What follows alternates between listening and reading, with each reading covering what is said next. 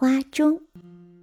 森林里的每一种动物都有时钟，只要看一看时钟，它们就知道什么时候要做什么事情了。只有土拨鼠懒得看时钟，他说：“嗯，我不需要时钟，我知道什么时候该做什么事情。看到太阳在东边，我就知道该吃早餐了。”看到太阳在头顶，我就知道要吃午餐了；看到月亮出来了，我就知道该吃晚餐了。听起来土拨鼠很有把握，但是他经常迟到，大家都拿他没办法。再过几天就是动物之王改选的日子了。蚯蚓美眉说：“每年。”都是身材高大的动物当大王，我们这些小动物也应该当一次大王啊！土拨鼠，你去竞选好不好？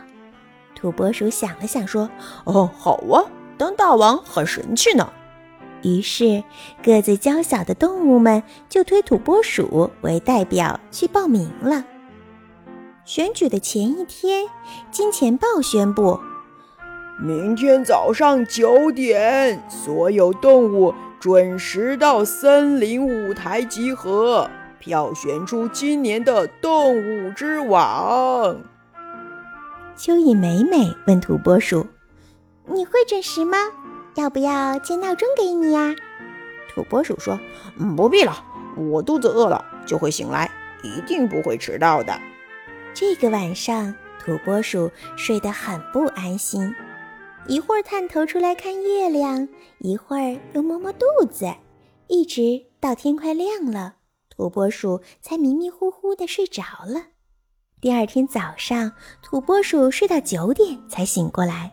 他冲到森林舞台的时候，金钱豹已经宣布，因为土拨鼠迟到，大家都把票投给了最准时的大河马。土拨鼠本来要说：“我只是迟到一下子而已嘛。”但是。看到小动物都对它很失望，它能说什么呢？哎，你们在做什么呀？蚯蚓美美说：“在做一个大时钟送给你呀，有了它，你就不会老是迟到啦。”蚯蚓小丽说：“嗯，希望你下一次选上动物之王，为我们小动物出一口气。”土拨鼠很感动，立刻爬上去帮忙做时钟。他还细心地在每个数字上撒下了花种子。不久，种子开花了，土拨鼠的时钟变成了很有名的百花钟。动物们常常来这里赏花。